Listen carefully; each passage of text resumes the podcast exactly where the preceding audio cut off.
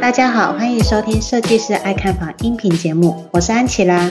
节目的一开始，一样是粉丝的留言。这名粉丝叫做 Tara，他在 Podcast 有留言道：主题及内容很棒，但声音品质很糟糕，除了断断续续、忽大忽小，还有杂音，很可惜。真的很想听完这集节目。很感谢 Tara 的回应。由于是在 Podcast 里评论，所以我也并不清楚是哪一集的问题。不过确实早期我有几集音频，因为个人不熟悉收音设备、剪辑软体，又或是来宾是用手机开扩音，无法控制住对方的环境音等问题，连我自己也会觉得很可惜。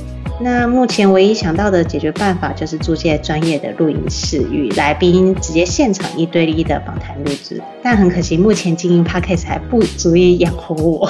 因此呢，最近我除了就是尽量跟来宾约见面录音以外呢，平均每一集音频都会花上三个小时以上的时间进行剪辑软体修过。不晓得最近几集的声音品质，你是否觉得有改善许多呢？希望安琪拉的这份用心能够满足到安粉们听 Podcast 的体验。那喜欢节目的安粉们，记得五星追捧加留言。如果音质有改善的话，也请给予支持与鼓励，让安琪拉更有动力的经营下去。今天的主题话不多说，呃，我这次邀请到了 Jerry，也就是我当初写房产部落格的启蒙者。我当初在写青浦文章的时候呢，就经常询问 Jerry 的意见，然后想办法去优化，写出更有价值的内容出来。那 Jerry 他本身呢，就是专门 focus 在竹北从化区的房产部落客。今天的主题就不讲部落客，而是专门讲竹北从化区的分析比较，因为安琪拉知道。呃，也有不少的安粉们其实是在足科工作的，那我们就是来这边欢迎 Jerry。Hello，谢谢安吉拉的邀请，也非常开心在线上可以跟大家认识。Hello。其实我们现在访谈的时间已经是凌晨十二点了，就是对对对，就是都已经凌晨了，我们明天还要上班。对，我现在也要上班，接送小孩的。Jerry 他其实是为了要先把小孩子哄睡觉，然后呢，我们才特地约在凌晨的时候来做访谈。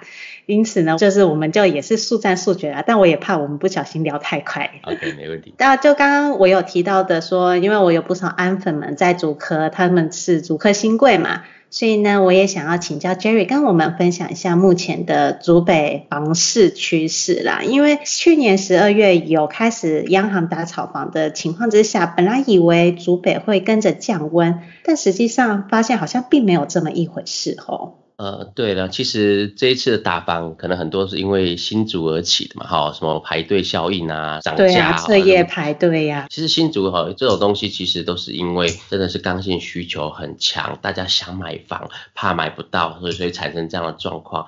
那到底是不是投机呢？哈，当然。不否认的哈，中间有很多人是因为投机成分。为什么会有投机呢？是因为这些人投了机之后呢，后面的刚性买盘很强哦。就是以上去年十二月的几个 case 来说，呃，说什么排队买房啊，然后转手脱利啊，对，为什么？因为房地产就是资讯落差，就是价格的落差嘛。所以呢，有些人知道门道的人，他去买。因为什么他会去买呢？因为他知道买到之后呢，有些上班族或有些呃高阶工程师他没时间的，他转手给他，他会加价跟他买。哦，所以导致的这样的状况，但我觉得最重要的前提是什么？是真的有这样需求，才会有这样的行为啦。那随着打房的变差呢？真的有哦。其实十二月之后就冷了一阵子。不过也是要先感谢我们的台积电跟联发科吧。对对对对对，就是因为呃新竹或者竹北算是得天独厚了哈。为什么有那么多的刚性买盘哈？就是台积电、联发科当然是。一个重要的指标哈，哦，但是更特别的是说，竹北它这个环境哦，跟青浦比起来，真的是不太一样的哈。你知道为什么哪边不一样吗？对，对，我很想要了解说，到底竹北跟青浦到底不一样在哪里？其实我也很早期去了青浦，也有买了一些房子哈。那但是其实那时候就是在六七年前，青浦有一阵急涨，因为很多重大的建设进来，所以大家很看好，一平从二十几万飙到四十万。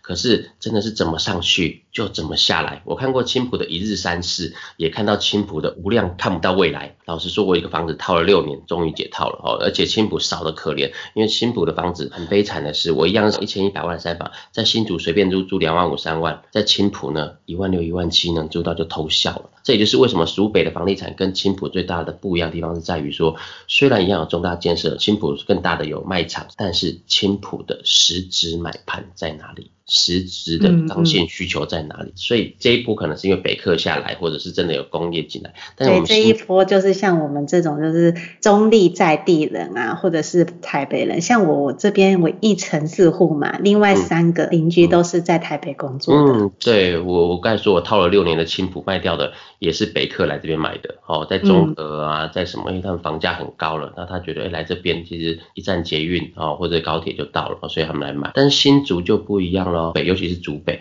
你知道吗？竹北为什么这么得天独厚？第一个呢，谁会来买竹北的房子？台积电、联发科。对，那是竹科的人。那新竹不是只有竹科哦，新竹高铁附近呢有个生医园区哦，对不对？好，所以生医园区的人也会来买竹北的房子。好，那在竹北再往旧市区那边呢，有一个叫台元科技园区。哦，那里还有一个科技园区。嗯，对对对，那个是全新竹就是收入很高的，因为科学园区里有分产业的上中下游。那台湾最强的就是护国神山的台积电，它是半导体。可在半导体里面呢，收入最高的不是台积电的员工，台积电是量多。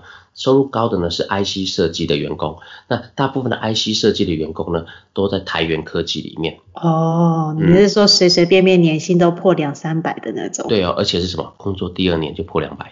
哇塞，你能想象吗？哈，而且呢，尤其是这几年很缺人哈，所以其实大陆的很多的像什么呃小米啊、华为啊、哦海思啊，这些都是大型的那个半导体的，都会挖角台元的人去到变得入资，薪水可能是一倍两倍这样。挖过去，所以你说年薪三百万、四百万在新竹是是很常见的。所以全台湾最有钱的里不是在台北嘛，对不对？是在新竹嘛，对不对？平均收入均富，对不对？所以这边碰到一个就是年薪收入最高就是 新竹人。对对对，然后这个还没有讲完哦，哈，最近呢又有一个叫 AI 智慧园区哈，也正在招商。然后再往北一点呢，有湖口工业园区。那湖口工业园区呢，它的收入虽然没有那么高，但是它其实也优于一般的上班族，它也是电子业啊，或者是呃。一些外围的太阳能啊，也是一个呃收入很高的电子业的产业。这样，Jerry，你目前这样子随随便便讲，就已经讲出五个区园区了耶。对，所以新竹非常特别哦，就是全台湾呢，一半理工科系的人毕业，他就是要来新竹。嗯，你有朋友在新竹上班的？呃，有。那 Jerry 这样子的话，所以说竹北它到底实际有分哪几个区域啊？因为像青浦就是有分 A 十七、A 十八、A 十九。那既然你有提到说有五个科学园区，那我相信就是每个区域都有各自的特色吧。呃，其实呃，我们这个新竹和竹北腹地其实不大哈，主要分几个从化区来看。竹北早期其实是一个连自强号都不太愿意停的小站哈，但是为什么会夯成现在有一瓶四十万是正常，五十万也有人去买，有没有远胜于青？呃，有远胜于青埔。对，那为什么自强号不停的竹北会那么夯呢？哈，主要大概就是那几个园区。那我们得分几个从化区来看哦，一个是最早期的旧市区呢，叫做县政一期哈，就是我们的那个呃县政府啊，可是。因为那是早期开发的哈，所以那边没有从化区了。在那一区的隔壁呢，哈，就开了一个叫做华新从化区。好，那是这五年来新开的从化区。那这个从化区算是竹北的比较边缘的地带，但是它好处是说，第一个离火车站近，第二个有离旧市区近，有生活机能。那第三个呢，它离台源科技近，近六八到我们快速道路也近，进园区也不会很久。它是属于竹北比较边缘的从化区，但是因为房价是这个整个竹北里面比较亲民的，但是还有机能的，感觉好像会被炒高哎、欸嗯。它会补涨效应。现在引领竹北房价上升的是最主要是两个从化区哈。刚才讲的第一期是县政府的一期哈，那在十年十年前叫县政二期，好，就是喜来登商圈这一块。好，就是我们过了中山高以后往高铁这个方向，然后呢，这边喜来登商圈叫县政二期，那大概是十年前开发的。那这五年房价被开发起来的是有两个地段，一个是县政三期和呃高铁从化区。那县政三期最具代表性的呢，就是竹北等了四十年，终于有第一家百货公司的，大圆百要在竹北交流道附近，已经快完工了，今年就会开幕了。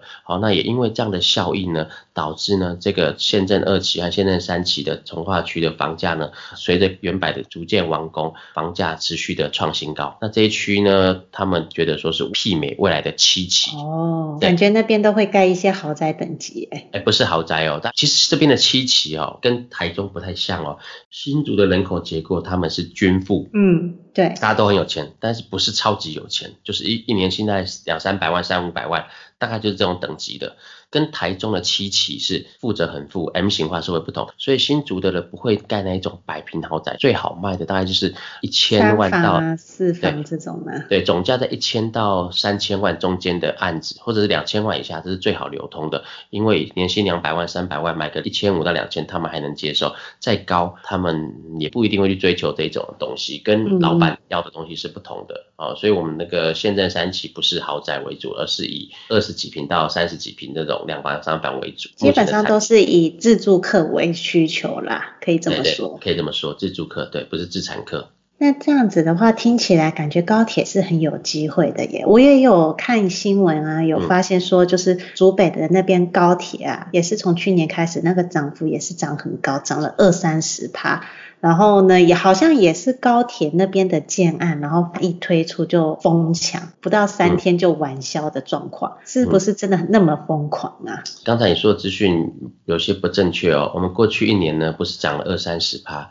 是涨了将近五十趴，好，不好意思，我其实讲 二三十趴，我其实是蛮保守的，因为真的是这十年来我们看过，就是很夸张，就是竹北一年的房价一平从二十几万一口气涨到三十万到三十五万，那为什么这样涨呢？我觉得分水岭是在今年的七月以后，过去的一年在七月以前大概是缓涨，大概就从二十万啊涨到二十五啊三十这样。但是到七月以后呢，哎，彻底的在飙升哦，为什么呢？因为股市创新高了哈，这三十年的历史高点被打破了，这代表的不是说我们股票赚多少钱，而是什么？整个经济结构已经不同了哈。那为什么不同呢？就是这一波是护国神山带动起来的，所以我们今年七月以后呢，竹北房市本来是缓涨，变急涨，所以现在已经到高铁区，已经到了三十五到四十。那除了这个原因之外呢，我觉得最大原因是新竹，因为这地很小，有很多人看了十年，他已经等不下去了，因为已经没有从化区了。我们现在的高铁从化区结束之后呢，短期内呢要大幅的从化区推案是没有什么地的。所以很多看了十年的竹科人呢，或新竹人，他觉得再不买就来不及了。所以已经不是价格的问题了，而是买不买得到的问题。好，这个是主北是这样。变成物以稀为贵了，因为土地变小了。对，竹北现在很夸张哦。你去现场在卖卖预售的中心啊，我不知道青浦现在有没有接待中心还有房子可以卖的。我们整个竹北呢和新竹加起来呢，线上可以卖的呢，可能不超过五十户，全部的建案只要一出来，几乎都已经可定了，几乎没有案子。而且现在因为打房，大家也不想开案，所以根本没有案子在卖，你知道吗？每天大家都饥肠辘辘，什么时候开案，什么时候开案，就是没有案子。现在已经到这么的 恐慌了，真的，你能想象整个竹北只有一个案子还有货，其他的都卖完了。就感觉好像是全竹北或者是竹科新竹的人都在抢买这边的房子。很扯，我们今年十二月初的时候有开一个案子，然后呢，开的第一天就已经卖完，他们是用排队的，然后呢，大家要轮流一到十四号有不同的柜姐嘛，一同的跑单，大家进去排队。排队呢，你就排到一号场，好，你就这边一群人八个人，你是第一轮猜拳，八个人猜拳要赢的人呢，才能可以上去选户，然后再换第二桌、第三桌、第四桌。所以去那边不是让你选择的，是你要猜拳过五关斩六将，你才有选择的权利啊！不要就换下一组。所以他们一天就卖完了。然后呢，这个很夸张，大家觉得是演示吗？什么饥饿行销？不是，大概买完签完约的大概一两个礼拜后呢。就听到中介那边传来的，哎，这一户赚三十万，这一户赚五十万，已经有人转手转掉了，哦，这是我们新竹这样的状况，这样嘿。那这样子的话，因为现在已经都在积极的打红单了嘛，嗯，那会不会有竹北一些其他的建商也是选择，就是说啊，禁止红单转让？啊，其实新竹已经早就没有红单这些事情了，红单在新竹其实不存在，红单这个制度呢，对建商来说其实不太可能做这种事情，因为如果你一拿到红单，你是预约单，还没有签约的时候就可以转手，那代表我的价格卖便宜了嘛？那为什么要让你赚？我就把它定高一点就好了嘛。但是现在是什么？你签约之后，我就不能限制你转了嘛？你这里拿定金签约金拿了八趴十趴进来了，所以我刚才讲的事情都不是红单哦，都是签约之后换约交易。那现在这一波打的怎么样？打你不能换约了。我们新竹现在大部分线上案子都是不能换约，或者只能换一次。那当然就会减少这样的转手的歪风。去年有个案子很夸张，六七百户的建案，听说呢转到两次、三次以上，也就是说我一千一百万买，我转给下一手一千零五十，我赚五十，再到转到下一手一千一，一千一买的再转下一手还可以转到一七一五零，好，这样一个两年预售还没结束的时候就已经转了三四手这样。两年的预售屋就先转了四个买主。对对对，飞到了中介的。真的哎，哇塞，我觉得在竹北的中介应该也都是赚宝宝吧？对对对，新竹北中介都开 BMW 或宾士的，好对对对。哇塞，真的是很夸张哎，Jerry 如果不谈的话，我真的不知道原来竹北的那个房市真的有那么的疯狂。对，就是它的刚性需求真的很多嘛，又又是加上地丑地小，真的没有没有什么新的什么艰难的，所以导致这样的状况。嗯那我觉得这样子聊的话，就是大家应该多少都能够体悟到说，哦，为什么政府会急着去打炒房啊？会限制说自住客就是买到第三间房子的时候，贷款是限制只能六成。我猜想，其实就是如 Jerry 所说的，很大一部分都是为了要抑制新竹那个地方，主要就是因为。政府看得出来，就是新竹的刚性买牌需求还是存在的。对对对，那那其实也不是每个地区，新竹就它就是在一个高铁区和县政三期。好，那高铁区其实是生活机能还不是很完整的哈。但是呢，为什么很多人买？其实呢，也是因为台北客造成的。我们就很好奇嘛，嗯、以我们新竹来说，我们不会去想要去买高铁，因为呢，我们讲的房地产讲的是地段、地段、地段嘛。对。那地段里面分什么？要不就是生活机能，要不就学区嘛。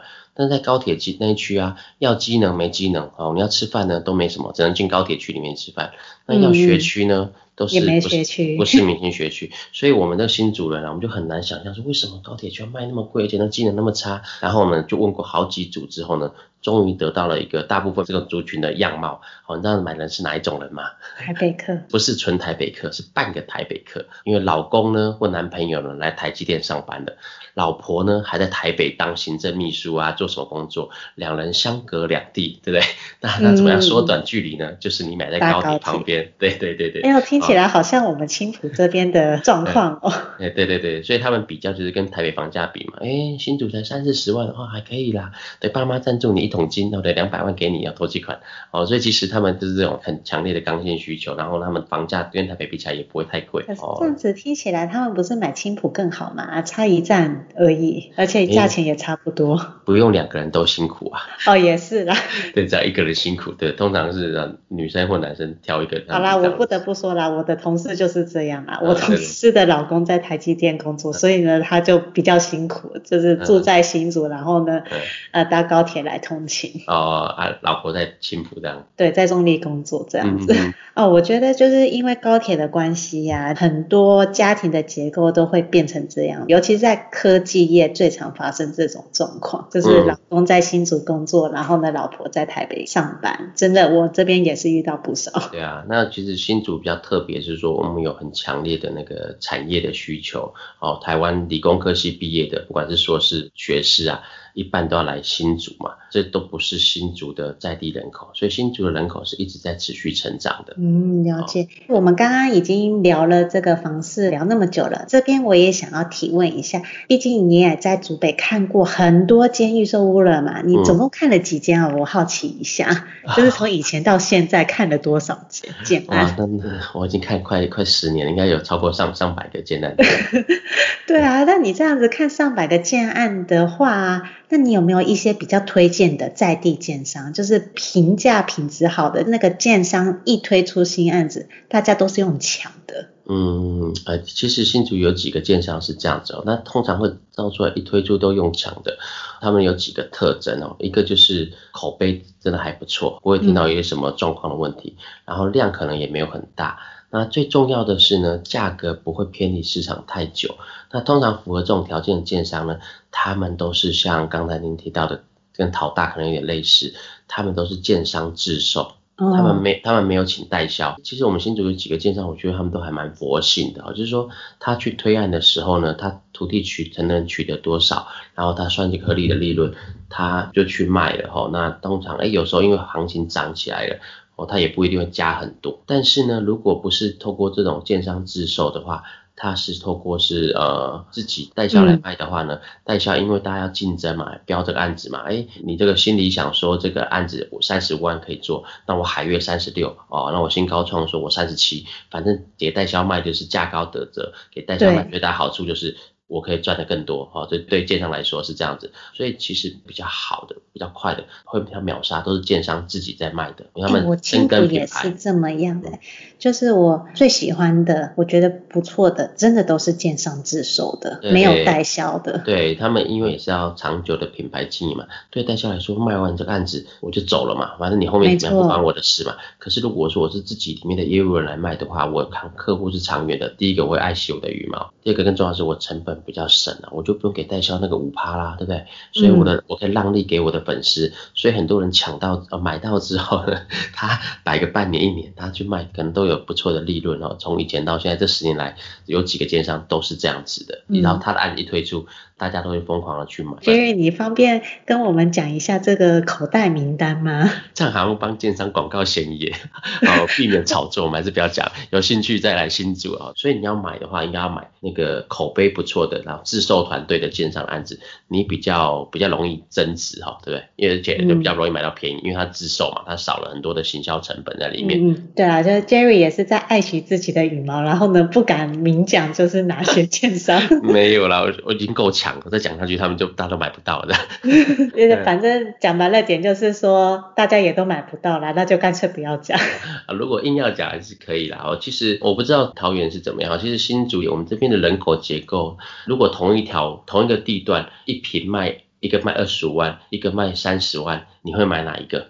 我们常常出现的状况是三十万能抢半天。二十万的人，二十五万的人还不是卖的很快啊？为什么？因为新竹的人还是重于品牌，更胜于价格。嗯嗯。好，所以哪几个建商会有这种几个现象呢？哈，第一个就是惠宇建设。嗯，惠宇有听过。它就是很口碑很好。那另外就是美丽华建设。美丽华是那个美丽华吗？不是不是，我也不知道它是什么华，反正它就叫美丽华。然后还有像什么呃椰林建设啊，不昌邑，大概是大家会追求的是大概这这几个，还有昆山建设哦，就是他们都很要求品质。或者是口碑做的还不错的，呃，是自售的。嗯，然后这些几乎都是建商自售。对，这几个都建商自售。了解，对啊，那刚刚 Jerry 也有提到，他经营十年的布洛克，然后呢也看过上百间的预售屋。嗯嗯、那预售屋有没有一些就是首购族应该要避免的？我相信你这个应该是非常的有心的。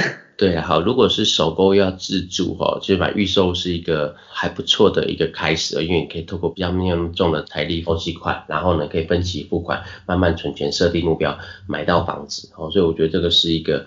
不错的哦，可是你买预售屋的时候呢，其实你要注意几点啊，就是说，因为有些案子开卖的时候，第一天都会非常的热络，那你如果没有做好功课，你是在那种氛围感染下不小心签下去的，那可能就会买到你不是那么适合你的楼层啊，或者是地段啊，或者是因为呃大家在买你就跟着买这样，哦，那那买错了也也不容易转手哦。那现在景气好是好一转，可是也有很悲惨的事实是，同样时间买的，人家摆了半年一年或者。摆了三年，可能增值了一百万，你摆了三年卖掉，掉了一百万，呃，掉是通常不会赔售，但是就是不会动啊，或者卖不掉啊，或者是同一个案子哦，人家买的很抢手，你买的怎么推又推不动，为什么啊？就是你要注意的这些美眉嘎嘎哈。所以第一个就是说，建商有差，地段有差，然后呢，如果同一个案子的话呢，你的楼层栋别也有差。好，你要去选那个大家比较喜欢的东西，比较不会碰到抗性这样子。就像是那个 A 七最讨厌的就是看到公墓。呃，对对对对对对，坟墓第一排，哦对？或者是你是露台户，好，或者是你是有壁刀啊，或者是你是有中继水箱啊，对对，大概就是这几个点哦。你你在做功课讲，因为如果说当天开卖，你一窝蜂跑去，你不知道，你不小心签完之后呢，你你没有发现这个点。那你可能就会很可能就是看了广告户觉得很便宜，但是呢却没有看到它的瑕疵，就被那个氛围给感染了。嗯、对，对，对，所以我觉得这个是做功课是很重要。所以为什么我们会写部落格，也是希望说透过这样的分享，让更多人在买房之前呢，可以先做好功课，然后去到现场，真的开卖其实真的是桃园应该也是嘛，第一天前朝开卖都是用厮杀的嘛。对对对，比比比速度的嘛，哈，对对对。我有去参加过那种开卖，还有办活动，外面还免费送你吃大肠包小肠跟那个鸡蛋糕，哦啊、对对对，然后呢就现场就一直在那边响铃，然后说成交哪里成交哪里成交。我那时候我也真的有被感染到了，那一个建案其实格局也是有符合到我喜欢的，然后价格又有到位，然后那时候就是有一点差点要签名，好险是我老公在旁边制止我。对，因为那个氛围所以感染到现场，听到麦克风说哦，恭喜，请问 A 栋五楼还可以介绍吗？哦，恭喜还可以介绍，哇天哪，我的五楼被他选走了，对不对？那我天哪，那现在是，你就觉得好像快没有了，你就会比较快做决定。哦，但是如果说你没有想好，你可能会做冲动下的决定，那或者是说你没有想好，你不敢下决定。你事后还要加五十一百跟人家买，也是有这种状况。对对，因为都会怕嘛。可是其实你要了解这些预售物的规则哦，所以通常我会跟一些朋友讲说，如果是买预售物开卖，现场这种氛围，你不用怕，你给他勇敢的签下去。啊，做错了顶多五天后拿去退而已，也也不会怎么样。嗯，但是你当下没有做决定，你五天后想要买，你什么都没有。对，有我后来有发现是说预售物有这个好处，你可以先回去冷静好几天。对，对，当下要冲动，回去可以冷静，跟那个中古屋不一样。中古屋当下如果不冷静，你签约之后就万劫不复了，对不对？对 对，就是后来我就发现说，其实预售屋对比我们首购族来说，其实预售屋的门槛啊，还有就是它。可以注意的事情，可以避免掉的陷阱，其实是比较多的，甚至是那个价格啊，你是比较能够换算出来说，哦，建商开的合不合理？对，所以我后来发现呢，如果是以自住客啊买预售屋啊，我觉得很重要的是，你不一定要先去思考那个价格的问题，你去先思考这个格局、楼层、栋别是不是你要的，你先把它买下来或先定下来，回来再好好研究那个价格。因为尤其是像现在是是通膨或者是印钞票或景气在上升情况下，你你不可以同日而语用过去的价格标准来验证现在开价合不合理哦，因为现在的环境不同了，工资啊也不同了。所以你如果在当下是斟酌于那个价格，你可能会损失很多买房的机会。我最近跟很多朋友讲啊，他说啊那个我这个不是我喜欢的啊，我说 OK 没有十全十美的房子，那当然不是你喜欢的，或价格你觉得没办法接受，你可以不买。但是有个风险你必须绝对要考量的是，你能不能承受买不到？对，现在不买，未来要加个两百万、三百万去买的，你有没有这能力？能不能承受？如果不行。先求有，再求好。本来就没有完美的房子，嗯、那很多东西可以通过后天去努力改善。可是你现在不买，一直嫌，你十年后呢，你还是要得买房。那如果你现在买了，就算差一点，增值大跟着增值，最差你有间房子可以住。嗯、就像 N 九啊，那时候买的时候也是压力很大吧，对不对？看很多啊，就是第一间那个决定的当下也是压力颇大的，就是你好不容易存下来的房，就是全部都撒下去了。对，但是你现在有没有觉得很感谢当初的自己？对，现在超感谢的，就是哦，我还记得那我那时候开始看房的时候，就是跟着那个 Jerry 一起学习那个部落格的时候。嗯、那对，所以如果说你怕买错或买贵，练习写部落格，写部落格是把你的思绪透过文字。沉淀整理，让你更理性分析。然后，当你更理性分析、更知道行情的时候，思绪更清楚的时候，你做决定就会快。对，对这真的是我在透过写部落格的当下，也是对我帮助很大啦。只是我也没意。意料到说我的这些功课也帮助到其他人。嗯，对对对，助人助己，哦，这是一个很棒的事业的。对啊，也谢谢 Jerry 啊。其实我本来想要结尾来一个，你可不可以分享一个想给在竹北买房的安粉们一些建议？但是我觉得你前面的讲的都已经超棒的，那些干货满满。谢谢谢谢，对。我觉得其实这一集已经够精彩了。OK，希望对大家有帮助了，也可以看我的频道这样。对，对我会把那个 Jerry 的链接放在下面，然后有兴趣的话，大家可以过去听听看。就是真的，你是在竹北工作，然后想要在竹北买房子的人，真推荐你可以去 Jerry 的部落格那边去查询。那也谢谢大家今天的分享，我们这样子聊一聊，也是聊到了凌晨十二点四十分了。对对对，夜深了啊，谢谢。对，夜深人静需要赶快睡觉，明天还要上班。那我们就下一期见喽，拜拜。Okay, 谢谢，拜拜。听完这期节目后，你觉得哪些部分对你有帮助，或是印象最深刻的呢？欢迎至 YouTube 和 Podcast 下方留言告诉安琪拉，并且分享这期节目给你需要的朋友。如果你也想要买房的话，安琪拉在脸书上有一个私密社团，只要在脸书上搜寻“小知足聪明买房”，就可以找到这个社团，与大家一起分享许多买房大小事。如果你喜欢这集音频的话，记得在 Apple Podcast 上订阅，并五星追捧加留言，或者在设计师爱看房的 YouTube 频道上按订阅追踪，并且开启小铃铛。谢谢大家的收听。我们下次见，拜拜。